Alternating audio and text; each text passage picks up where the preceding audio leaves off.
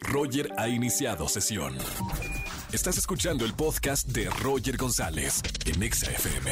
Seguimos en XFM 104.9. Oscar Uriel, ¿cómo estamos? Bonita tarde, amigo. Mi queridísimo Roger González, un fuerte abrazo a ti, y a todo el público que nos escucha, como todos los jueves con recomendaciones en plataformas. Fíjate que eh, esta semana, Roger, me tomé ahora sí que la libertad de hacer algo porque en los en los, los cines que están abiertos en la República Mexicana van a tener la oportunidad de ver todas las películas de Harry Potter en pantalla ¡Órale! grande.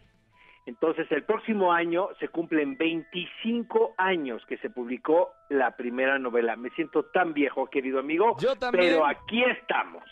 Aquí estamos. Va a estar bueno, ¿eh? Porque es una saga que lleva muchos años y, y muchos crecimos, como tú dices, junto con esta saga de, de Harry Potter. Y qué bonito verla o recordarla en la pantalla grande. Mira, yo creo que estas producciones definitivamente, mi querido Roger, se hicieron para verse en pantalla grande. Ahora, Claro. en plataformas también las podemos encontrar. Ahorita en tele de paga, en un canal, están, las están pasando casi en looping, amigo, así de seguida.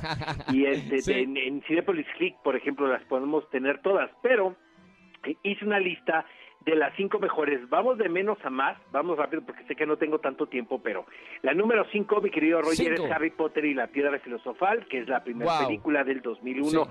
Qué buen ojo de los productores, la verdad, y de J.K. Rowling. Imagínate escoger a los pequeños protagonistas para crecer en conjunto con ellos y finalmente contar una historia que va de la infancia a la edad adulta. Eh, Eso es a lo que yo llamo visión. La número cuatro es Harry Potter y la Orden del Fénix, es el libro más extenso de todos. Paradójicamente también los fans dicen que es donde pasan menos cosas, o sea, hay menos acción. Pero creo que es una película fascinante. Elena Bonham Carter, por ejemplo, interpretando a Beatrix. Lestrange.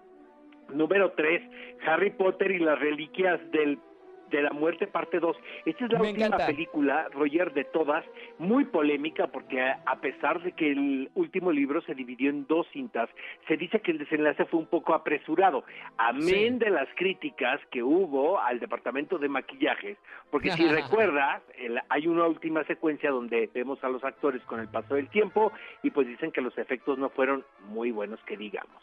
Y la número dos, desde mi punto de vista, es Harry Potter y el Cáliz de Fuego. Esta película, eh, Roger, eh, la dirigió Mac Newell.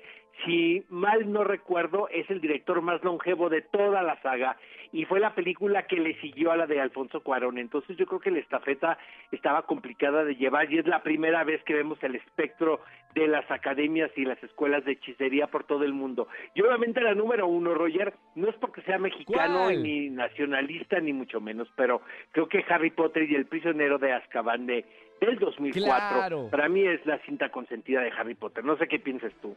Me encanta. Bueno, yo soy fanático de, de la saga. Eh, eh, coincido con el primer lugar de, de las películas de Harry Potter. Y ahora, eh, bueno, para la gente que pregunta, que vive en la Ciudad de México, si no pueden ir al cine en otra eh, ciudad de la República Mexicana, eh, ¿dónde más se pueden ver la- las películas de Harry Potter? Están en, en Cinepolis las puedes encontrar todas. Y también en HBO, en HBO las están pasando ahora, este, en, en este momento en particular, casi seriadas, como si fuera, como si fuera un maratón. Entonces hay que estar como muy pendientes de, de, de todo esto, lo, lo, lo que está pasando con, con, con las películas de Harry Potter, porque pues decidieron revivar lo que es considerada una de las sagas más importantes de la historia del cine.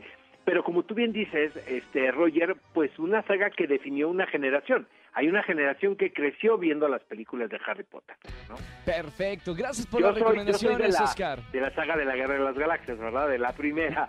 Pero Ya, yo de Harry muy Potter. ident- identificado al público de Harry Potter.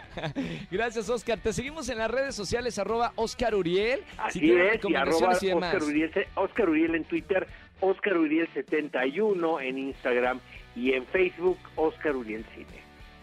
Perfecto. Gracias, Oscar. Un abrazo muy grande y nos hablamos el próximo Fuerte jueves. abrazo, amigo mío. Nos escuchamos el próximo jueves.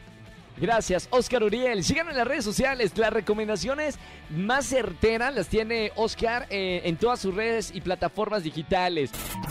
Escúchanos en vivo y gana boletos a los mejores conciertos de 4 a 7 de la tarde por Exa FM 104.9.